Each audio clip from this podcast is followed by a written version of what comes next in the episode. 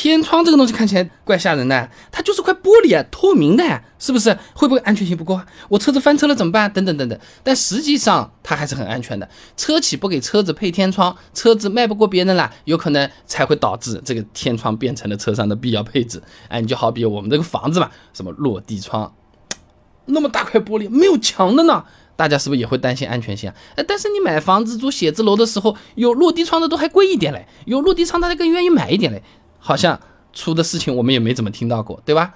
那么首先天窗的安全性没有我们大家想象中这么低的。举个例子啊，领克汽车研究院零三车型总监王鹏武说的，哎，这个领克零三带天窗版本，车身的扭转刚度是两万五千牛米每度。啊，而不带天窗的呢是两万九千牛米每度，哎，相差不会特别多，相差四千牛米每度。那不少朋友说，哎，你车顶是一块铁皮，铁皮换成一块玻璃，那万一车子翻掉了？夸夸夸一弄，这个不是很危险的？我们又不是成龙，天天可以撞玻璃拍电影的。但其实呢，这车顶抗压强度它不是由天窗玻璃来决定的。胡志远等人在重庆理工大学学报发表的论文啊，相关零部件强度对车顶抗压性能的影响上面讲到啊，这车顶当中的那个横梁和 B 柱的那个强度对车顶的抗压性能影响是最大的。其次呢是 A 柱、C 柱以及顶盖前后的横。重量，哎，其实这个和房子的承重道理是一样的，靠的主要还是承重墙啊。除了承重墙之外，你其他你到底是用落地窗好啊，还是就把它用石头砖头堵死啊？没问题的，都是安全靠谱的啊。而且呢，天窗它都是有个加强框的，就好比你这个敞篷车它有个防滚架一样的啊，它是来增加这个车顶强度，保证安全的。另外呢，玻璃和玻璃也是不一样的，这个车上用的这个玻璃它有强度要求的。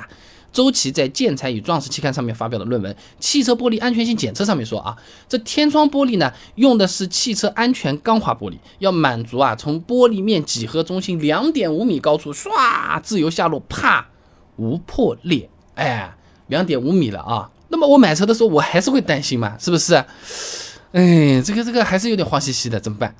中泰证券发布了一个福耀玻璃深度报告，行业加速扩容，公司有望充分受益。上面讲啊，这消费者朋友们在购车的时候，对天窗的考量占比百分之七十，换车的时候考虑有天窗车型的用户，从二零一五年的百分之八十八上升到二零一八年的百分之九十五。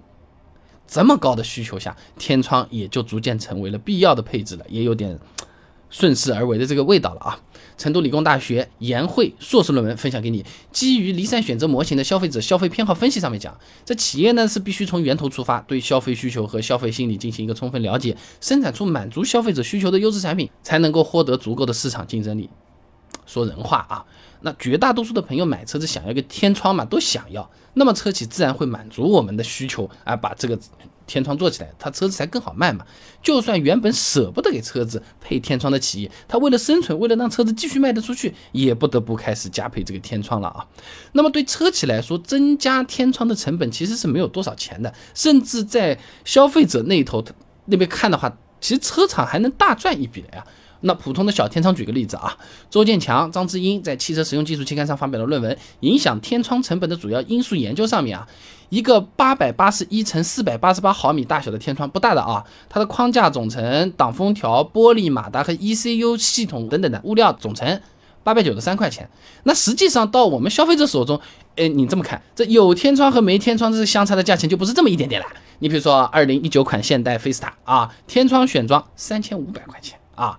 那如果是更大尺寸的天窗或者是全景天窗，那车企赚的没准比这个还要多一点啊。所以总的来讲，带天窗的车同样也是安全。所谓天窗成为必要配置，主要是消费者买车的时候我们都喜欢啊。那么厂家是来迎合这个需求的。而且呢，对于车企来说，装天窗的成本不是很高，你要天窗可以啊，加个三千五，哎，还多赚一笔，那怎么会不干嘛？对不对？那不少朋友买车的时候都选带天窗的配置是吧？真的用的有可能还其实是不太多的，一年都不开几回。开的时候在关的时候，有些车子会发现呀漏水、漏风、异响。天窗常见毛病到底有哪些？哎，这天窗我能不能自己改装的？不就是铁皮割割掉换块玻璃吗？哎，我做保养的时候，他们好像从来不做天窗保养的。但我去这种贵的这种 4S 店，好的这种牌子的 4S 店，好像专门有个项目叫天窗保养的嘛？这是骗钱，还是说这个东西其实还是有一定的意义的？想知道这些很简单，关注微信公众号“备胎说车”，回复关键词“天窗”就可以了。那我这个公众号呢，每天给你一段汽车使用小干货，文字、音频、视频都有，挑你自己喜欢的版本就可以了。备胎说车，等你来玩哦。